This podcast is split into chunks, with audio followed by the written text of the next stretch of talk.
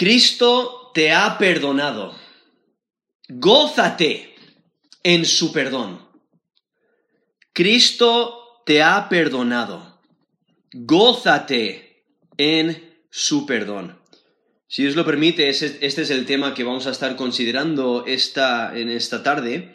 El primer texto que vamos a considerar es en Romanos 5, versículo 1, donde nos dice, justificados pues por la fe, tenemos paz para con Dios por medio de nuestro Señor Jesucristo. Ahí realmente tenemos el Evangelio. Hemos sido declarados inocentes, como por medio de la fe. No es nuestra obra, no es lo que nosotros hemos hecho, no es ningún mérito nuestro, sino es por lo que Cristo ha hecho. Por eso nos dice por medio de nuestro Señor Jesucristo, quien es Dios encarnado, quien murió en la cruz por nosotros, Él dio su vida y Dios aceptó esa sustitución. Y por ello Cristo muere en nuestro lugar, Dios lo acepta y Cristo establece paz.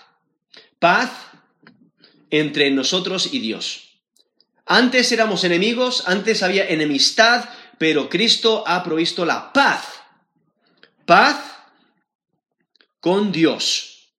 Y por ello somos declarados inocentes, somos justificados. Y por eso ese texto, Romanos 5.1, es un buen texto para recordar recordar el Evangelio. Hemos sido justificados como por la fe, no por nuestras obras. Y si no hemos sido justificados por nuestras obras, eso significa que no, no, eh, no podemos perder esa justificación por las obras. En el sentido de que no podemos perder la salvación por las obras. Porque no podemos perder la salvación. Cristo es el que ha obrado nuestra salvación.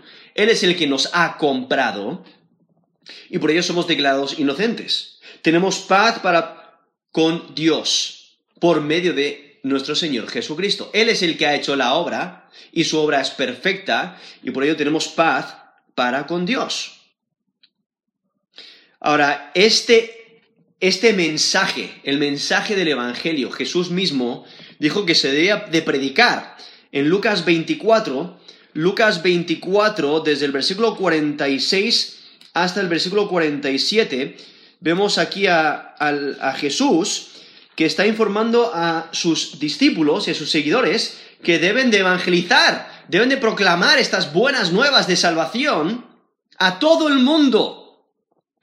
Y en Lucas 24, del 46 al 47, Jesús está hablando y dice, así está escrito, así fue necesario que el Cristo padeciese y resucitase de los muertos al tercer día, y que se predicase en su nombre el arrepentimiento y el perdón de pecados en todas las naciones, comenzando desde Jerusalén. Y luego en versículo 48 dice, vosotros sois testigos de estas cosas. Entonces Jesús les está dando esa comisión de ir a evangelizar, a, a predicar el Evangelio, lo cual lo resume con predicar en su nombre el arrepentimiento y el perdón de pecados. ¿No? Es esencial el arrepentimiento. La persona eh, que recibe a Jesús como Señor y Salvador tiene que arrepentirse de sus pecados, volverse de sus pecados, dar la vuelta. Es un cambio total, un giro de 180 grados. Es una transformación, es arrepentimiento de su pecado y por ello recibe perdón de pecados. Y ahí está resumiendo el Evangelio, esa, esa salvación que obtenemos por medio de la obra de Cristo en la cruz. Y este mensaje es lo que la iglesia primitiva eh, predicó. Tenemos a el, el apóstol Pedro en Hechos 2, versículo 38, predicando diciendo, arrepentíos y bautícese cada uno de vosotros en el nombre de Jesucristo para perdón de pecados y recibiréis el don del Espíritu Santo. Esos Hechos 2, versículo 38. Y ahí Pedro, después de haber predicado en el día de Pentecostés, la, la gente le pregunta, ¿Qué debemos hacer? ¿Qué haremos?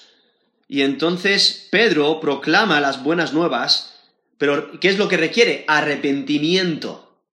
Y luego eh, esa confesión y esa identificación con Cristo, y por eso menciona ahí el bautismo, bautícese cada uno en el nombre de Jesucristo. ¿Y qué es lo que reciben?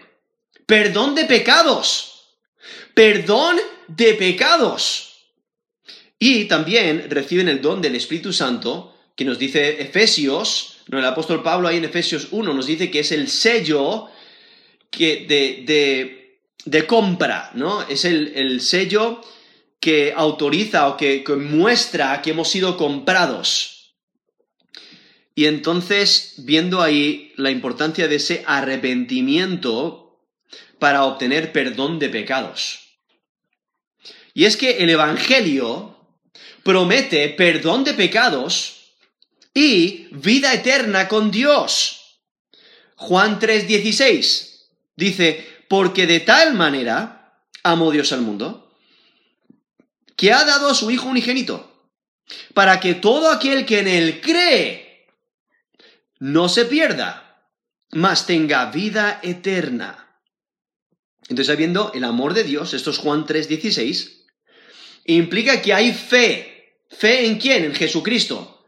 ¿Para qué? Para salvación. Creer en Jesús como Señor y Salvador. Creer en su obra en la cruz que satisfizo la ira de Dios. Creer que Él murió en la cruz por mí. Y entonces el resultado es, no se pierda, mas tenga vida eterna. Eso es Juan 3:16. Lo cual, lo cual implica e, esa paz con Dios, porque antes había enemistad, ese perdón, porque antes había condenación, esa culpa por el pecado. Y en, en Hechos 3, 19, Hechos 3, 19, dice, así que arrepentíos y convertíos para que sean borrados vuestros pecados. Ahí vemos una vez más, como ya vimos ahí en, en Hechos 2.38 vemos una vez más esa proclamación de es necesario el arrepentimiento, es necesario volverse de sus pecados, ese cambio de 180 grados, el convertirse y entonces cuando uno pone su fe y confianza en Jesús como el Señor y Salvador, acepta por la fe su sacrificio, su muerte y su resurrección y se identifica con Cristo y está en unión con Cristo, recibe el Espíritu Santo, que, es las arras ¿no? de nuestra herencia, y entonces nuestros pecados son borrados. Ahora, en Hechos 2, versículo 21, o sea, cuando consideramos esa promesa, ¿no? De perdón de pecados y vida eterna, eso nos da seguridad. Seguridad de que Cristo acepta a cualquier persona que viene a Él buscando salvación en arrepentimiento genuino y fe. Esos Hechos 2.21 nos dice, todo aquel que invocar el nombre del Señor será salvo. Esos Hechos 2.21. Ahí otra vez, eh, Pedro está predicando allí en, en el día de Pentecostés y proclama la importancia de invocar el nombre del Señor para ser salvo. ¿No? Todo aquel, cualquier persona que viene a Cristo buscando salvación en arrepentimiento genuino y fe, obtiene salvación. Incluso nos dice Juan 6:37, al que a mí viene, no le echo fuera. Eso es Jesús hablando, eso es en Juan 6:37. O sea, el que viene a Cristo, Cristo no le echa fuera esa seguridad de salvación, aquel que tiene fe genuina, arrepentimiento genuino y que clama para salvación, clama a Cristo para salvación. Y es que hay que recordar, la salvación no se puede perder. Por ello, en Primera de Pedro, Primera de Pedro, capítulo 1, versículo 3 al 5, vemos como el, apóstol Pedro se está gozando en esta esperanza viva que tienen los creyentes. Porque dice, bendito el Dios y Padre de nuestro Señor Jesucristo, que según su grande misericordia nos hizo renacer para una esperanza viva por la resurrección de Jesucristo de los muertos, para una herencia incorruptible, incontaminada e inmarcesible, reservada en los cielos para vosotros, que sois guardados por el poder de Dios mediante la fe, para alcanzar la salvación que está preparada para ser manifestada en el tiempo postrero. Eso es 1 de Pedro capítulo 1 del 3 al 5. Y si notáis ahí en versículo 5, hablando a los creyentes, dice, sois guardados por el poder de Dios mediante la fe, para alcanzar la salvación que está preparada para ser manifestada en el tiempo postrero. Entonces, la persona que tiene fe genuina, la persona que ha aceptado a Jesús como Señor y Salvador, vemos que mediante la fe es guardado con el poder de Dios. ¿Para qué? Para alcanzar salvación. Hay seguridad de salvación.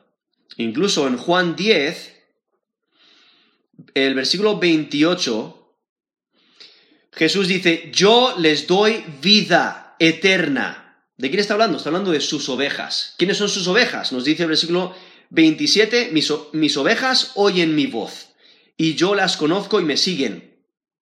Y yo les doy vida eterna y no perecerán jamás, ni nadie las arrebatará de mi mano.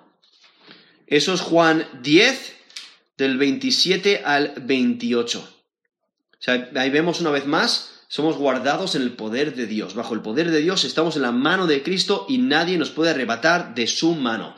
Aquellos que hemos puesto nuestra fe y confianza en Jesús como Señor y Salvador, estamos guardados, preservados.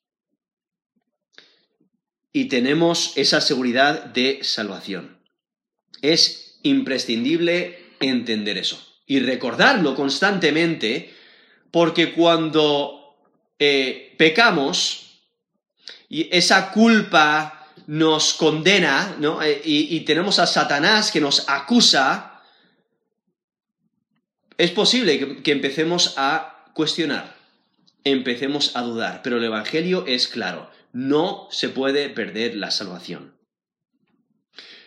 Y aunque no es posible perder la salvación, sí es necesario mantener nuestra relación con Cristo.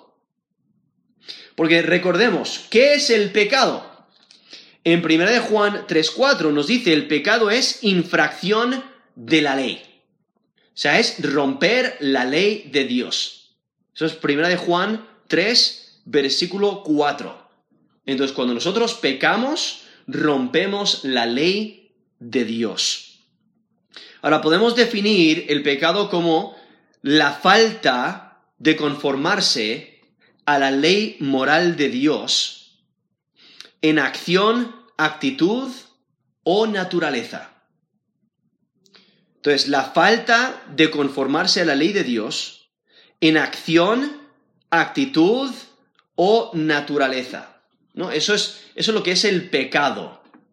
Entonces, pecamos en acción, en hacer cosas malas.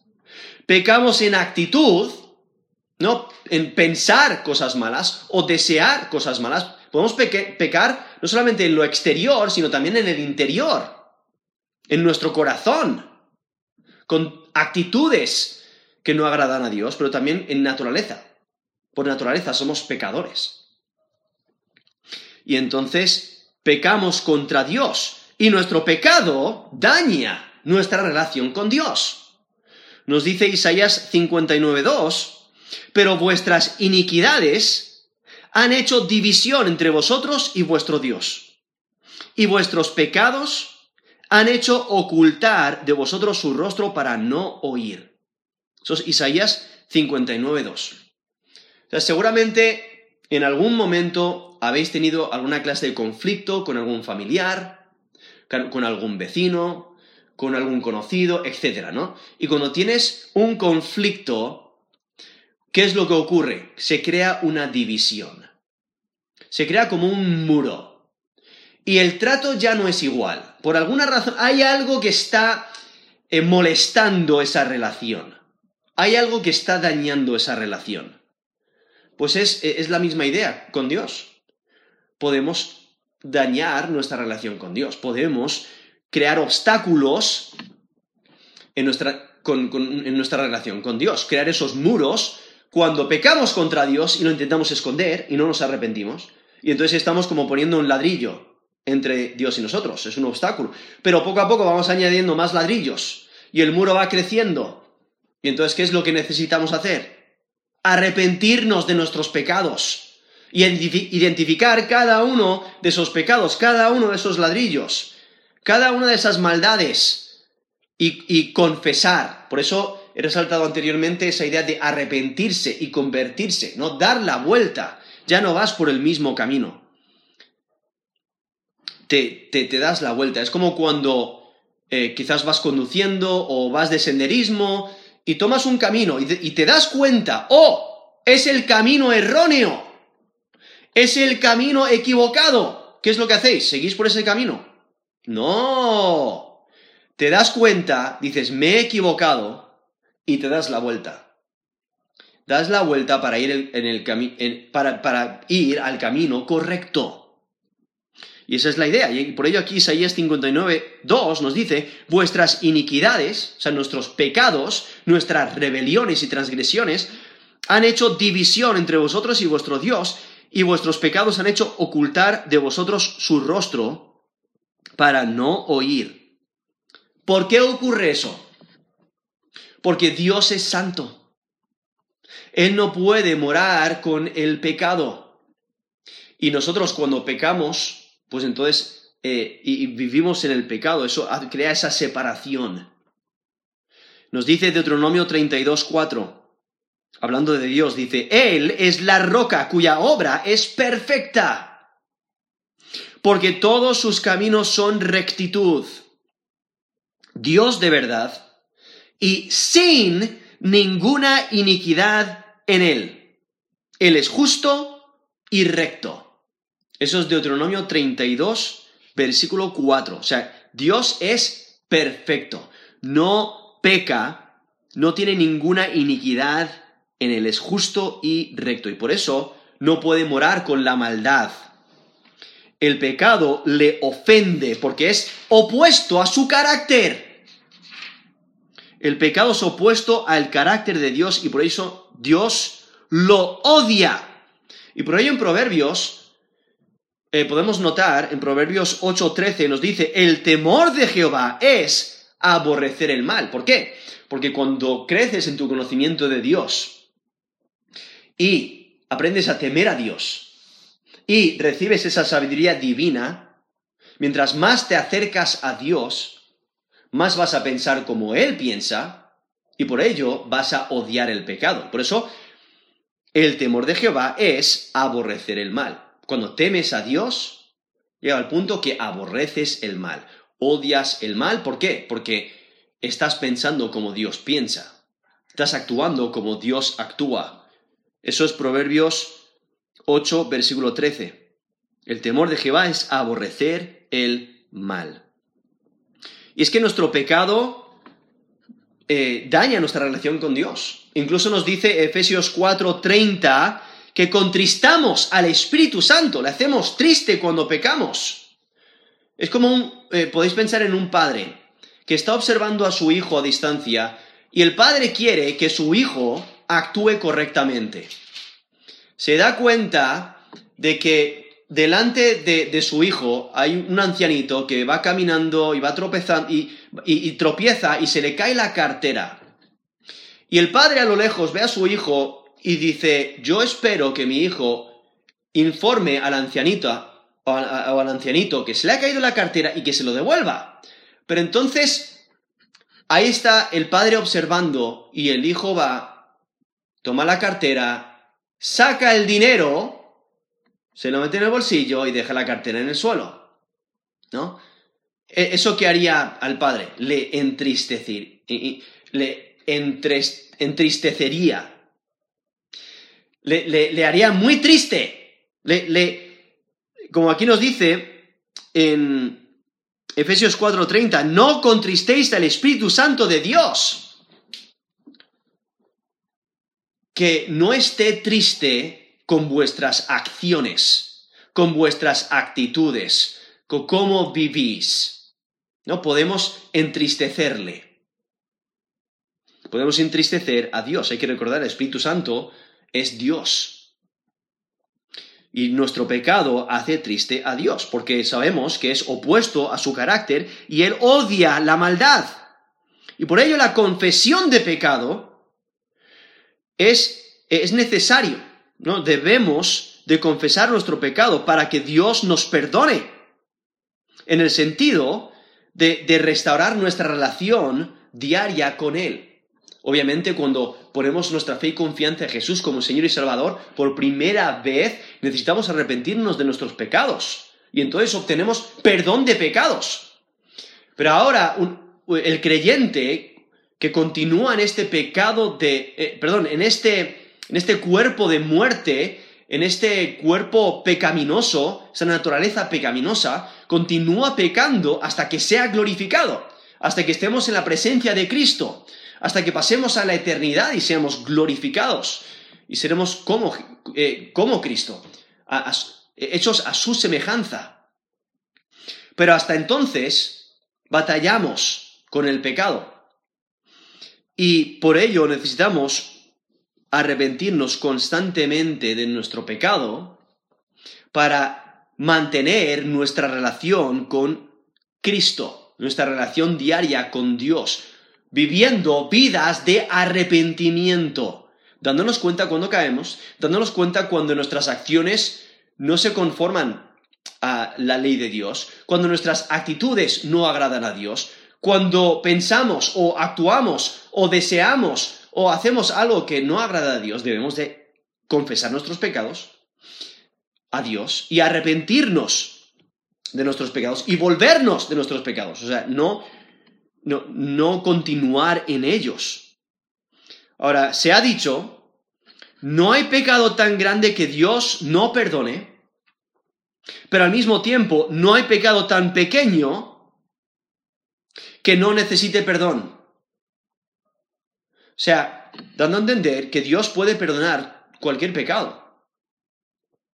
Pero al mismo tiempo, todo pecado requiere perdón necesitamos pedir perdón a Dios por todos nuestros pecados.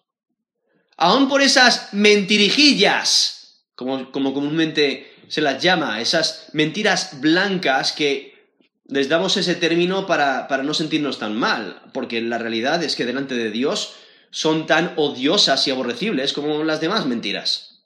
Una mentira es una mentira delante de Dios. El pecado es pecado.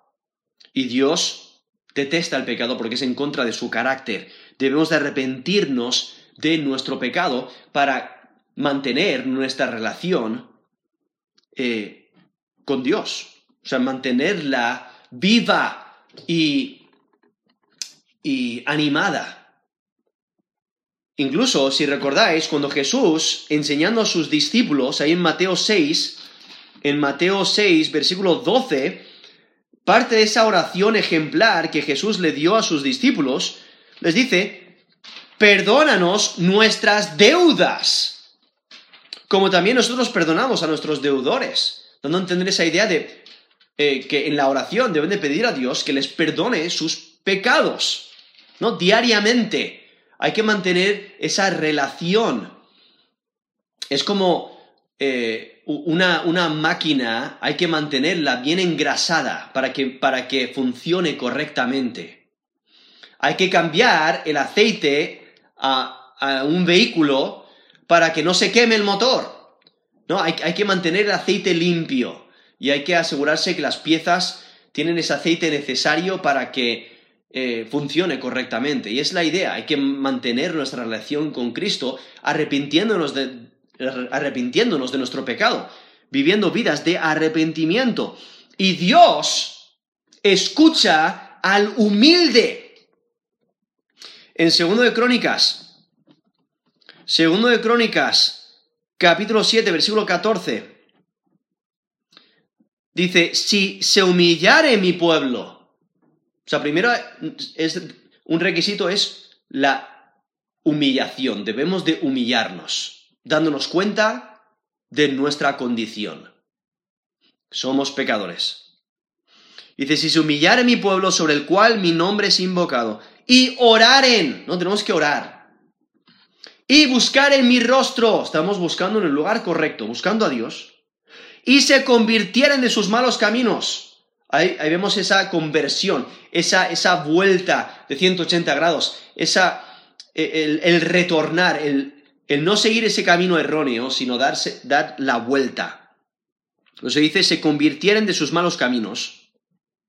Entonces yo oiré desde los cielos y perdonaré sus pecados y sanaré su tierra ¿no? Cuando esa humildad, cuando esa confesión, cuando venimos eh, con arrepentimiento genuino y lo demostramos con nuestros hechos, entonces Dios escucha y Dios perdona y Dios restaura, ahí mencionando esa sanidad de la tierra.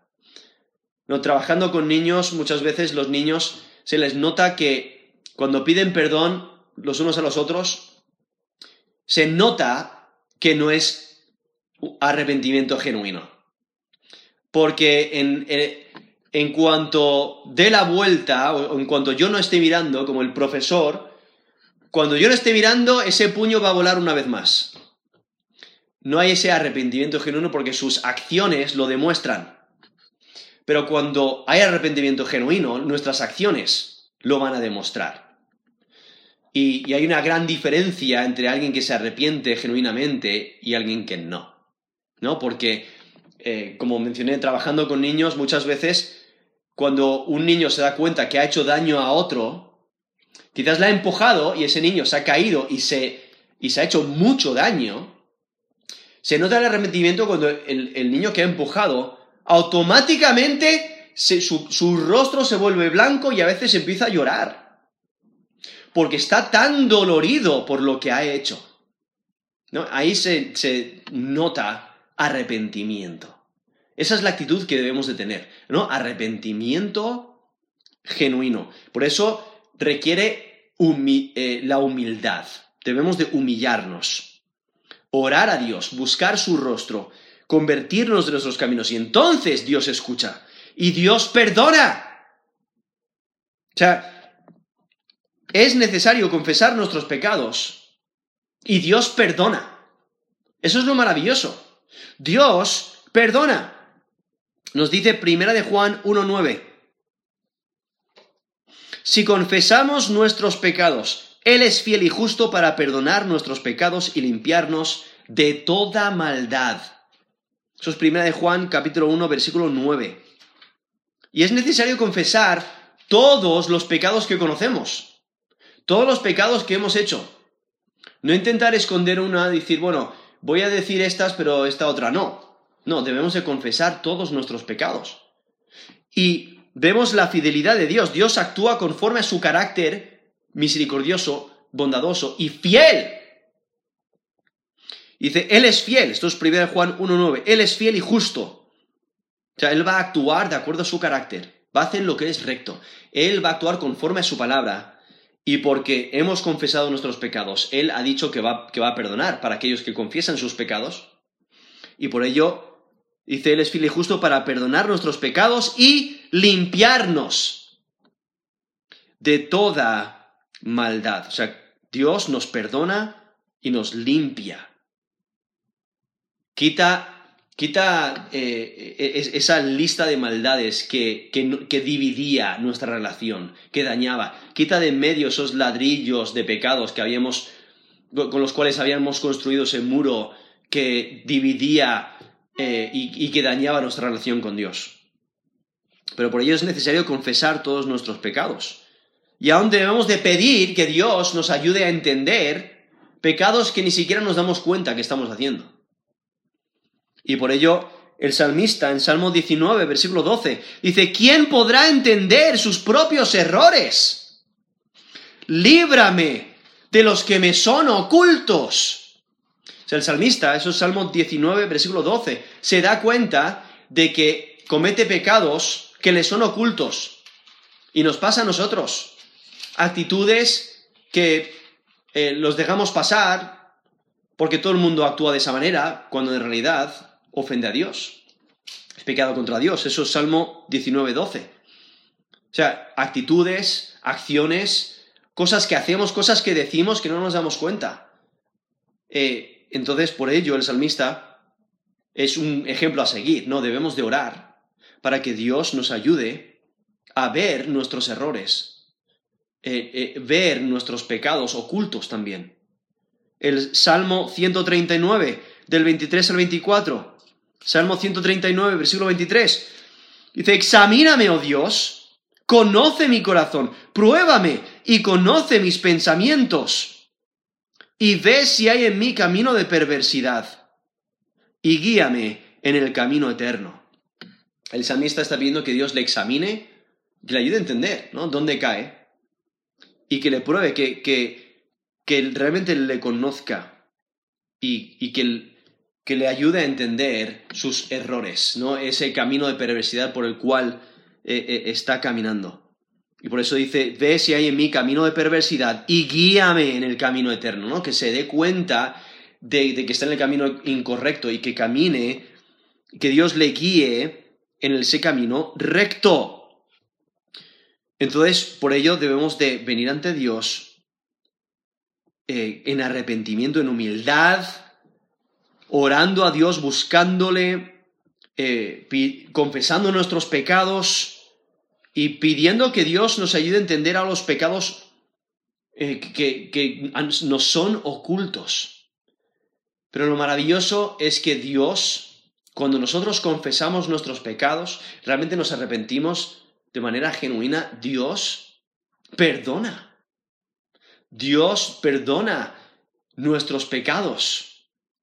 Es como antiguamente, bueno, en algunas tiendas aún se hace, en algunas tiendas pequeñas, eh, se hace donde había cuentas, ¿no? Una familia tiene una cuenta y decían, oye, eh, quiero un kilo de azúcar, pónmelo a la cuenta. O quiero eh, una docena de huevos, pónmelo a la cuenta. Y entonces esa cuenta iba incrementando hasta el día que venían y cancelaban la, cuenta, cancelaban la deuda y pagaban. ¿No? Y entonces es, es esa idea donde se va acumulando nuestros pecados delante de Dios, nuestra relación con Dios se está dañando hasta que, ¡pum! ¿No? Hasta que nos arrepentimos, nos convertimos, eh, damos la vuelta eh, y Dios nos perdona. Él, ¿no? Limpia esa, esa cuenta Y entonces, de la manera que nos lo describe la, escritura, es que Dios elimina nuestros pecados. Aquellos que, somos, aquellos que somos personas de fe, que hemos puesto nuestra fe y confianza en Jesús como Señor y Salvador, eh, tenemos perdón de pecados. ¿No? Como mencioné antes, el Evangelio mismo promete perdón de pecados y vida eterna con Dios pero viendo la maravilla del perdón de pecados.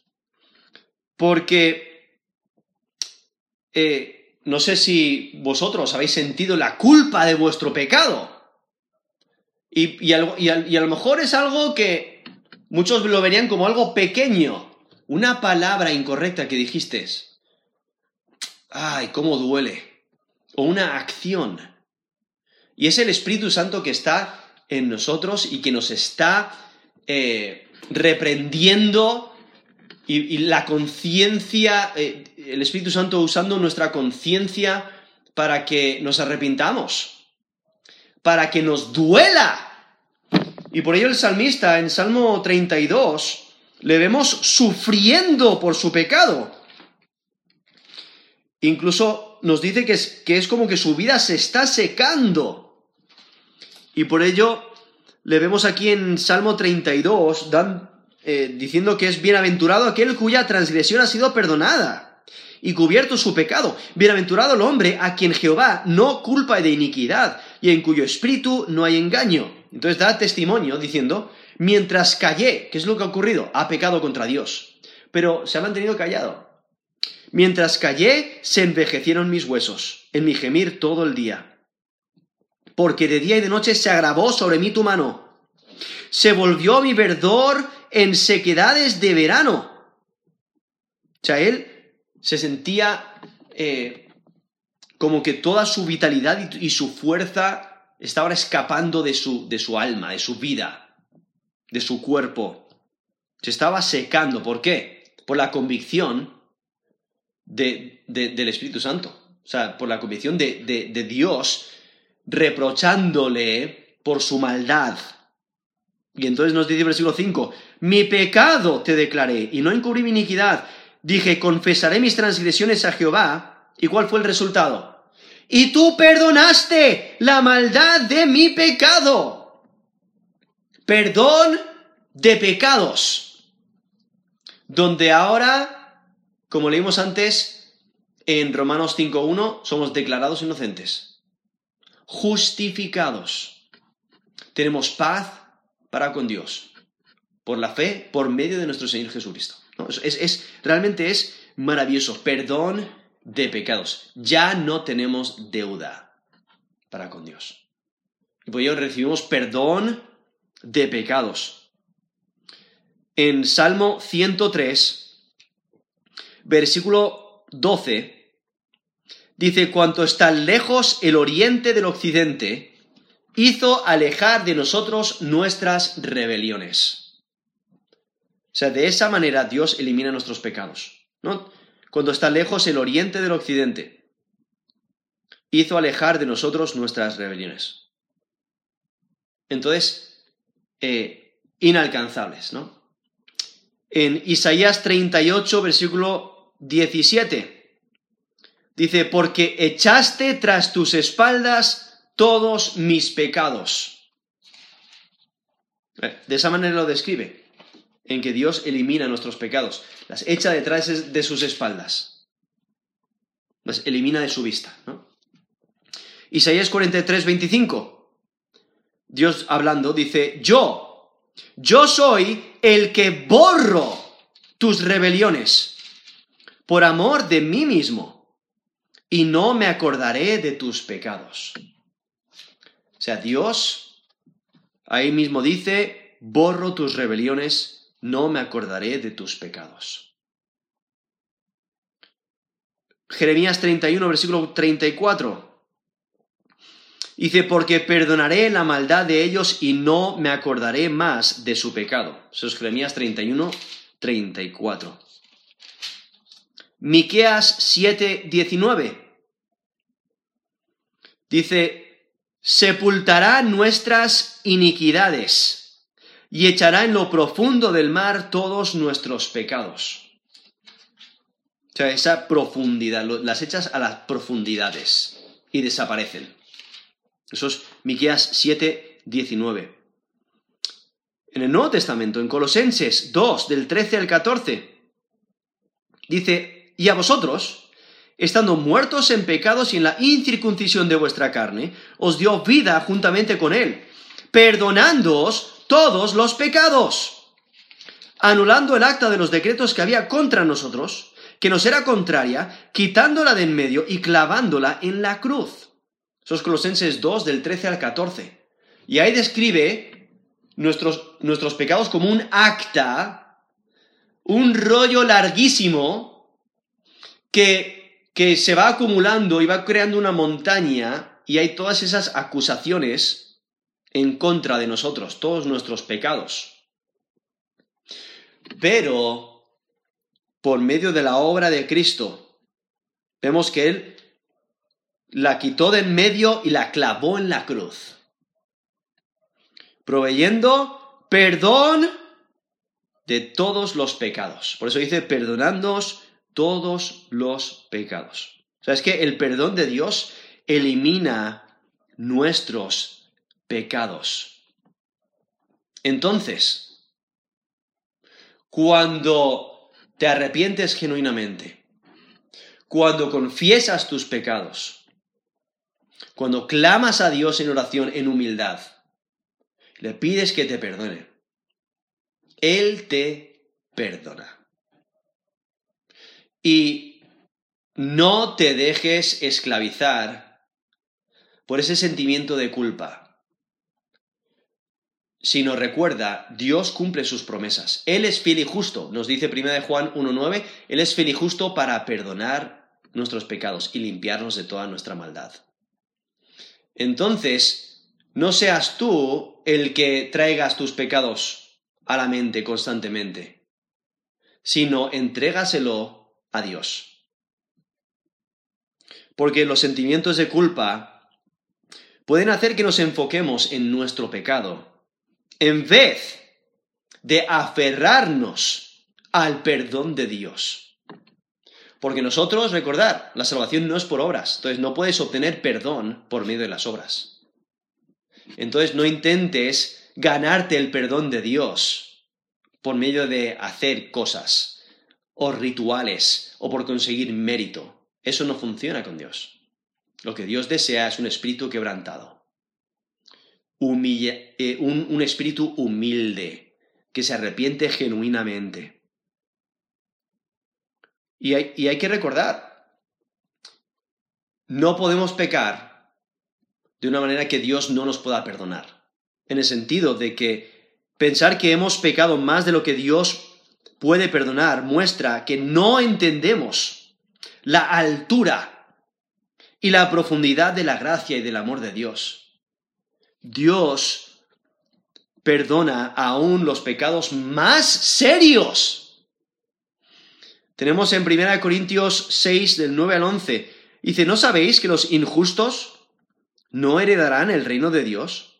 No erréis, ni los fornicarios, ni los idólatras, ni los adúlteros, ni los afeminados, ni los que se echan con varones. Esto es 1 Corintios 6 del 9 al 11, estoy leyendo el versículo 10. Ni los ladrones, ni los avaros, ni los borrachos, ni los maldicientes, ni los estafadores heredarán el reino de Dios. Pero en versículo 11 nos da esperanza porque seguramente cada uno de nosotros, de alguna manera, nos encontramos en, esas categorías. Y, si no, definitivamente esto no es una lista exhaustiva. O sea, ningún pecador hereda el reino de Dios por sí mismo. Pero nos dice el versículo 11, y esto erais algunos, mas ya habéis sido lavados. ¿Por qué? Porque ha habido perdón de pecados limpieza. Ya habéis sido lavados, ya habéis sido santificados, ya habéis sido justificados en el nombre del Señor Jesús y por el Espíritu de nuestro Dios. Ahí vemos en 1 Corintios 6, del 9 al 11, que Dios aún perdona los pecados más serios. Pero la persona tiene que arrepentirse de sus pecados tiene que clamar a Dios para salvación, tiene que pedir perdón de Dios y arreglar su relación con Dios. Y por ello pensar que hemos pecado más de lo que Dios puede perdonar muestra que no entendemos la altura y la profundidad de la gracia y del amor de Dios. Por ello debemos de enfocarnos y aferrarnos al perdón que Dios nos ofrece. Y tenemos que recordar lo que nos dice Romanos 8.1. Ahora pues, ninguna condenación hay para los que están en Cristo Jesús, los que no andan conforme a la carne, sino conforme al Espíritu. Son Romanos 8.1. Ninguna condenación hay para los que están en Cristo Jesús. Y si recordáis, ese texto eh, al final del capítulo 8, nos dice, versículo 33, esto es Romanos 8:33, ¿quién acusará a los escogidos de Dios? Dios es el que justifica. ¿Quién es el que condenará? Cristo es el que murió, más aún el que también resucitó, el que además está a la diestra de Dios, el que también intercede por nosotros. ¿quién nos separará del amor de Cristo? ¿Tribulación? ¿O angustia o persecución o hambre o desnudez o peligro o espada? Como está escrito, por causa de ti somos muertos todo el tiempo, somos contados como ovejas de matadero. Antes, en todas estas cosas somos más que vencedores por medio de aquel que nos amó.